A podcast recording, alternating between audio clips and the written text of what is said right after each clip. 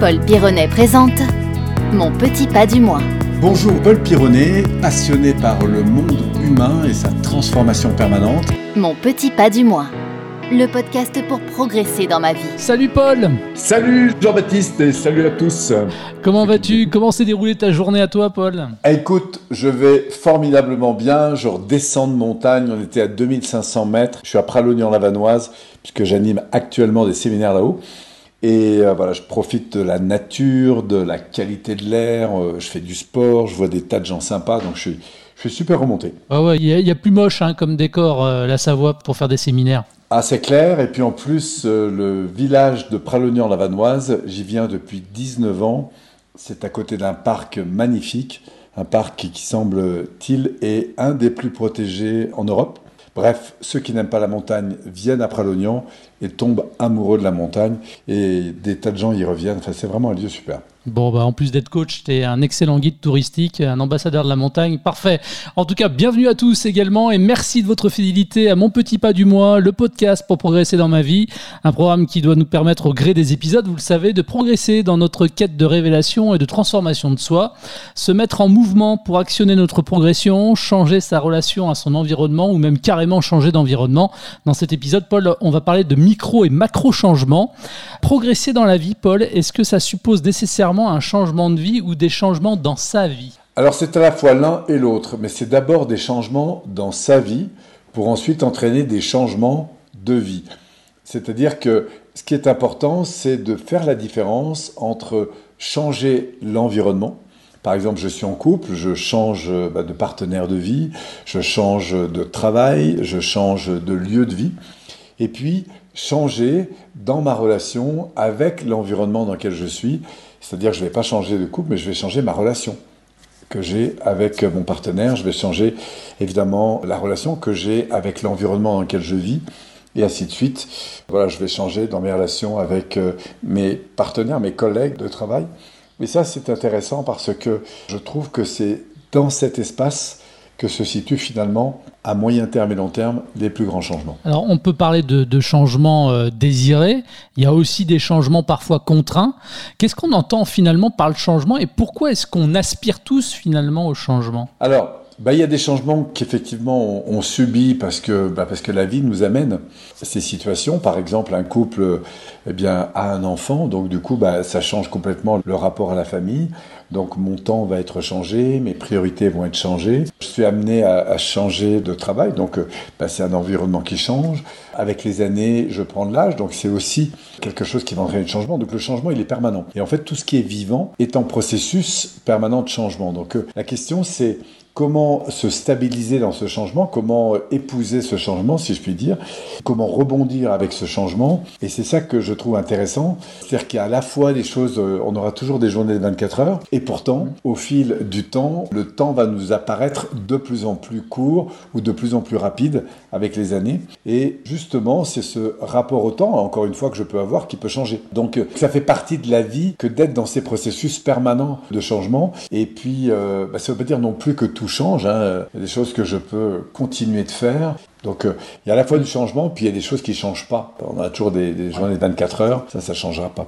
Tu parles du changement, tu parles du temps qui dure. Dans le changement, il y a aussi ce qu'on appelle des, notions de, de, cycle. On peut parler aussi de bien-être, de mal-être, de faire les choses pour euh, avoir les choses, de prendre en compte aussi toutes les alertes émotionnelles qui, vont nous régir. Mais quand on parle de cycle au niveau du changement, on parle de quoi et comment ça se caractérise? Alors, ça, c'est une question que, j'apprécie euh, beaucoup parce que c'est important de, de, situer un peu ces cycles. Alors, pour moi, il y, a, deux choses. C'est un peu comme dans les saisons. On peut avoir des phases d'automne. Donc, c'est les moments où on n'est pas vraiment dans le changement, on se laisse plutôt aller et on continue de faire ce qu'on a toujours fait. On a des phases d'hiver où on se rend compte euh, bah, que l'environnement ne nous nourrit plus, mais on ne sait pas trop comment faire, donc on continue en général à faire un peu de la même chose. Par exemple, je sais très bien que ça me nourrit plus de fumer, mais je continue à le faire parce que voilà, c'est une habitude. Et donc jusqu'au moment où ça fait suffisamment mal, émotionnellement. Et là, je vais décider, euh, bah, du coup, de me dire, bon, il peut-être quelque chose qui change, j'en ai marre d'avoir marre. Et là, je me dis, bon, allez, j'arrête et je vais commencer à entreprendre des comportements différents.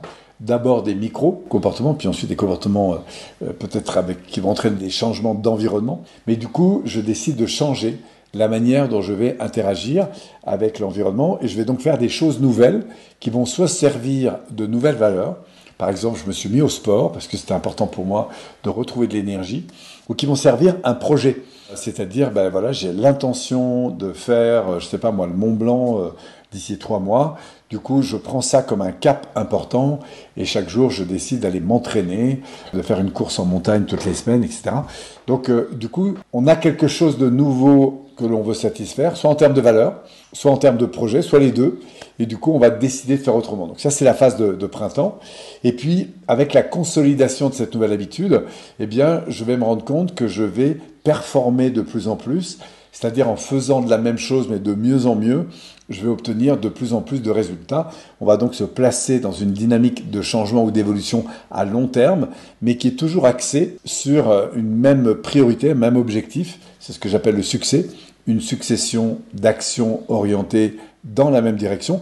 Et si en plus de ça, cette euh, ambition de développement, elle sert et elle nourrit chaque jour un système de valeurs, et ben du coup, je vais me sentir extrêmement euh, porté par la vie qui est la mienne. Et de toute façon, ce cycle recommencera, donc on passera de ces zones d'été où tout est ouvert, euh, très nourrissant, euh, c'est chouette, on a, plein d'énergie, c'est très ouvert. Et puis, il y a un moment donné, on retombera dans des habitudes, puis de nouveau, on se laissera aller un peu dans ces habitudes jusqu'au moment où, parce qu'on est à l'écoute de nos alertes, puis on se rendra compte qu'il y a quelque chose qui colle plus, et du coup, par la mise au jour, à travers la frustration de la nouvelle ambition, du nouveau désir qu'on aurait derrière, eh bien, du coup, on va se redonner un nouvel objectif et puis agir différemment. Donc, euh, ce qui est intéressant, c'est qu'on a à travers euh, ce processus un axe que je pourrais dire vertical, qui est plus émotionnel. Quand je suis en haut, ben, je suis plutôt dans mon bien-être, c'est-à-dire que je suis en train de nourrir des valeurs. La relation que j'ai me nourrit, donc euh, voilà, elle m'emballe chaque jour. Le sport que je fais, ça me nourrit, donc ça me porte. Ça, c'est quand je suis en haut. Quand j'ai un projet, bah, du coup, au-delà d'avoir des valeurs, c'est ce que je mets dans la zone d'été, hein, c'est-à-dire bah, j'ai un objectif, non seulement je me sens bien dans cette relation, mais en plus on décide ensemble de partager un projet, un objectif, on a envie, je sais pas moi, d'aller faire une partie de tennis, ou de décider euh, de faire un voyage ensemble, ou de co-créer une entreprise ou d'aller euh, vers l'évolution d'un savoir-faire ensemble, de bâtir un projet ensemble, enfin quel que soit le projet, parce que ça nous nourrit. Et donc, du coup, on va se mettre à faire des choses. Donc, tu vois, dans cette dynamique, ce qui est intéressant, c'est qu'on aura la phase des habitudes, que je situe plutôt dans le fait de renforcer ce qu'on a toujours fait. C'est un peu le mode vacances, je me laisse aller. C'est le fait de renouveler ce que j'ai toujours fait et c'est bien. Jusqu'au jour où je m'use un petit peu parce que évidemment euh, la répétition ça, finit par user. Donc on, va repasser dans une zone euh, à la fin de l'automne d'hiver. Hein, l'énergie sera un petit peu tombée. Et puis du coup euh, bah, cet hiver on va d'abord se rétracter et puis repartir de nouveau de l'intérieur à se dire waouh tiens qu'est-ce que j'aurais envie de changer dans ma vie? Quelle nouvelle valeur, quel nouveau projet on veut mettre en place. Et puis, peu à peu, on, repassera dans la zone de, printemps pour rechanger nos comportements ou les faire évoluer pour aller de plus en plus vers un nouvel été, en fait, on va dire. Ce processus de transition, d'un coup, je me laisse aller, d'un coup, je me dis, ah, là, ça va pas, hop, qu'est-ce qui est important pour moi? Je réengage une action différente et puis, hop, je me satisfais de nouveau de quelque chose qui, qui me convient mieux en termes de projet ou de valeur. Donc, je, peux avoir cette transition dans un espace extrêmement court. Et est-ce que c'est une gymnastique à avoir aussi pour essayer de passer plus facilement de la phase d'hiver à la phase printemps, de faire en sorte que la phase d'hiver dure moins longtemps, par exemple, que la phase printemps ou que la phase d'été? Parce que dans l'idée, on est bien quand on est heureux, hein, donc euh, on a envie d'être le plus longtemps possible. Oui, et c'est la force des petits pas. C'est le petit pas, c'est un peu la forme de kaizen dans sa vie, c'est-à-dire d'amélioration constante. Les Indiens, ils parlent de karma. Le karma, c'est ce lien de cause à effet. C'est-à-dire que souvent, nous, on situe le problème dans, dans le résultat. Par exemple, je sais pas, moi, j'ai un manque de temps, j'ai un manque d'énergie, j'ai un manque d'argent qui se répète.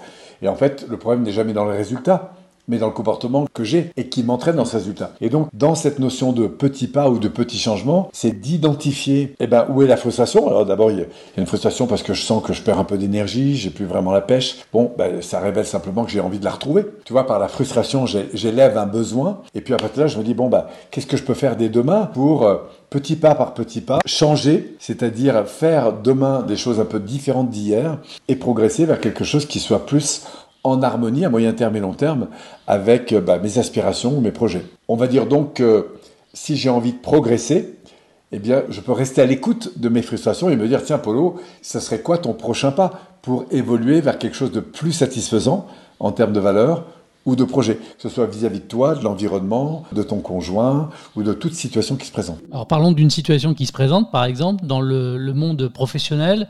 On peut nourrir quelques frustrations parfois, un avancement qui se fait pas, une relation détériorée, par exemple, avec un collègue ou même avec un supérieur hiérarchique. Mais quand la, phase d'hiver se prolonge un petit peu trop, quels petits pas on peut mettre en place justement pour essayer malgré tout de faire avancer les choses? Ah, Moi je dis d'abord toujours comprendre pourquoi il y a cette phase d'hiver, parce qu'elle est là pour nous alerter. Si elle est forte, la phase d'hiver, ça va se traduire. Niveau 1, j'ai juste de la frustration. Niveau 2, on est passé à l'agressivité, c'est-à-dire il y, a du conflit, euh, du conflit exprimé. Hein. Niveau 3, là, il va falloir que l'environnement nous prenne en charge. Soit on s'est bagarré, la police arrive, en tout cas ça se finit au tribunal, soit j'ai un, je sais pas, moi j'ai un burn-out ou quoi que ce soit, mais il va falloir à un moment donné que l'environnement me prenne en charge. Ça c'est le niveau 3. Et puis niveau 4, bah, soit je me suis suicidé, soit j'ai, trucidé euh, la personne qui est en face de moi. Donc ça c'est, pour dire qu'il y, a, quand même des échelles. Donc on peut descendre très bas si on se laisse aller à un rapport qui est basé sur le conflit, sur le rejet, sur la dévalorisation, sur la critique, etc. Donc on sait aujourd'hui que la modalité de critique vis-à-vis de moi ou des autres, eh bien c'est juste de l'hiver qui va se prolonger.